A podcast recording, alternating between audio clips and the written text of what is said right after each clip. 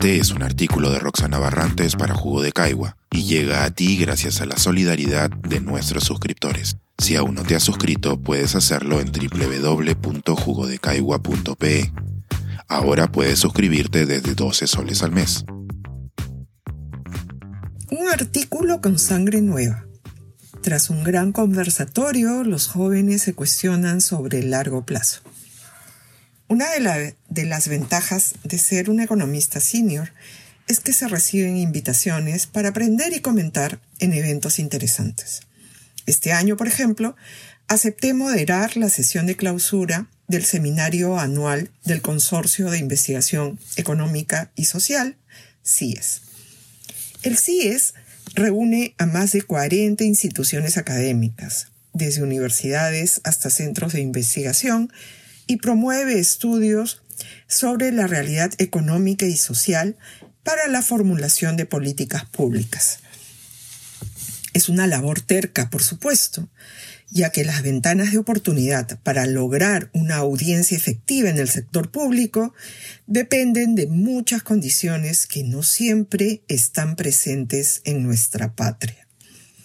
El título de la sesión que me tocó moderar era Perspectivas de la economía global y peruana, y a ella se invitaron al director del Centro para Estudios del Futuro de la Universidad de Dubái, y al ministro de Economía y Finanzas del Perú. Como comentaristas participaron Oscar Dancourt y Mercedes Arauz, ambos con una amplia trayectoria académica y con experiencia de responsabilidades al más alto nivel en el Estado. Los contrastes entre la presentación del representante de Emiratos Árabes Unidos y la del Perú fueron realmente notables mientras en los Emiratos tienen una política de, desarrollo al 2071. Sí, a 50 años. Las políticas expuestas por el viceministro peruano de Economía tendían al corto plazo e incluían revisiones a políticas formuladas hace cuatro años.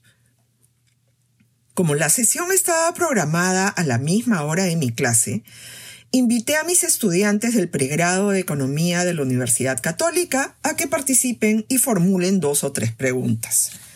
A través de ellas pudimos conocer las inquietudes surgidas del contraste de enfoques y plazos de análisis. A continuación, les comparto una selección de las preocupaciones de estos jóvenes futuros profesionales y las transcribo textualmente. El profesor de la Universidad de Dubái ha enfocado el método de, desarrollo para los Emiratos de forma muy distinta al del caso peruano, ya que se centra en el desarrollo tecnológico y planes de largo plazo hacia un desarrollo futurista. Para nosotros, es común centrarnos en las políticas de reducción de pobreza, salud pública y el mejoramiento de los servicios públicos, lo cual hace saltar esta inquietud.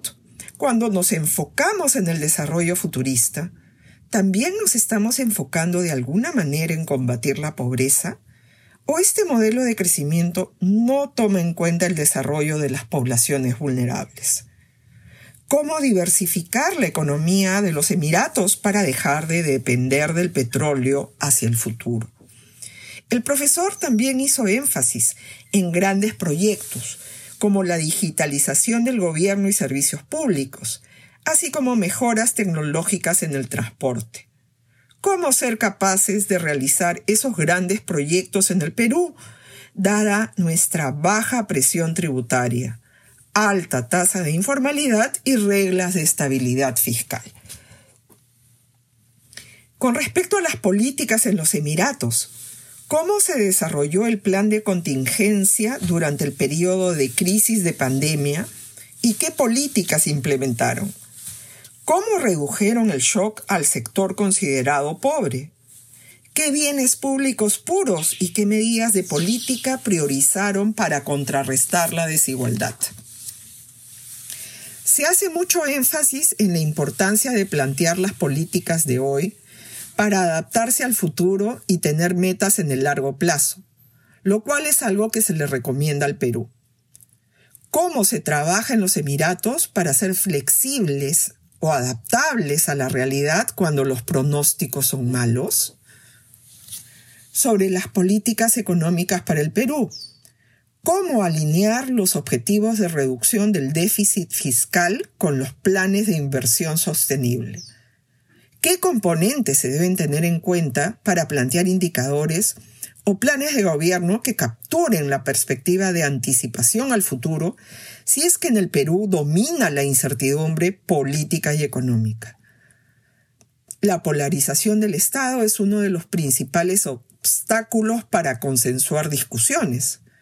¿Cómo se piensa afrontar esta limitación con miras a ejecutar un plan futurista como se planteó para los Emiratos?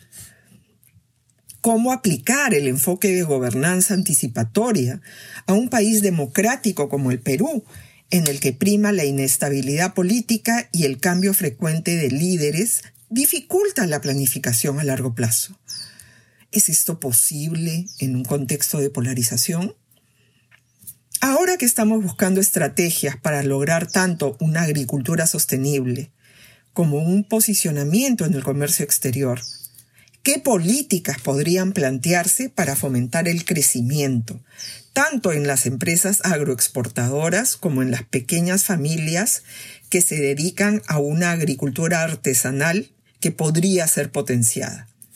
Cómo impulsar la seguridad alimentaria, que en un contexto de crisis es imprescindible, pero también demandante de recursos. Considerando que el Perú es un país muy dependiente del contexto internacional, los planes de competitividad diseñados contemplan el uso del espacio fiscal y la política monetaria para contrarrestar la influencia negativa externa en el mediano plazo a puertas del lanzamiento de un nuevo plan de competitividad, ¿se ha evaluado si el plan vigente se ha cumplido? En los últimos años, gobierno tras gobierno en el Perú, se ha señalado la relevancia de atender la calidad del gasto público para que sea utilizado de manera eficiente y óptima. ¿Qué se está planteando desde el Ejecutivo para garantizar una calidad de gasto óptima que atienda las grandes preocupaciones de la población? Como se intuye, cualquiera de estas preguntas bien merece una sesión especial o podría ser un tema de tesis. Vamos, jóvenes, anímense. Y gracias por coescribir este artículo conmigo. Pensar, escribir, editar, grabar, coordinar, publicar y promover este y todos nuestros artículos en este podcast cuesta y nosotros los entregamos sin cobrar. Contribuye en www.jugodecaigua.pe barra suscríbete y de paso espía como suscriptor nuestras reuniones editoriales.